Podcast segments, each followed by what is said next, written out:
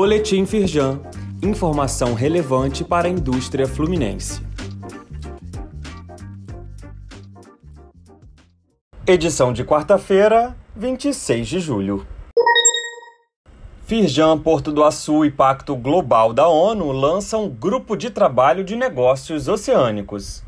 O objetivo é buscar alternativas para a redução de emissões de carbono, o que reforça o engajamento da federação nas pautas ligadas à sustentabilidade.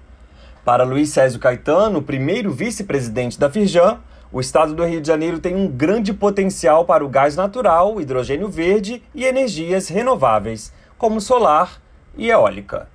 Leia mais no site da Firjan. TV Globo destaca vitória de alunos da Firjan SESI na Copa do Mundo de Robótica realizada na Alemanha. Reportagem do RJ1 mostra a conquista dos jovens de Volta Redonda no torneio internacional em que disputaram contra equipes de diversos países. Alunos das escolas Firjan SESI de Barra Mansa, Resende, Laranjeiras e Benfica também garantiram prêmios na competição.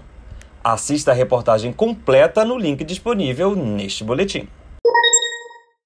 Carta da Indústria mostra as perspectivas com os investimentos previstos para a Bacia de Campos. Mais de 22 bilhões de dólares devem ser investidos na indústria de petróleo e gás nos próximos cinco anos no norte fluminense. A Petrobras pretende alcançar a marca de 900 mil barris de óleo por dia na região com os cerca de 150 novos poços até 2027. No link disponível aqui neste boletim, você confere a reportagem na íntegra. Saiba mais sobre essas e outras ações em nosso site www.firjan.com.br e acompanhe o perfil da Firjan nas redes sociais.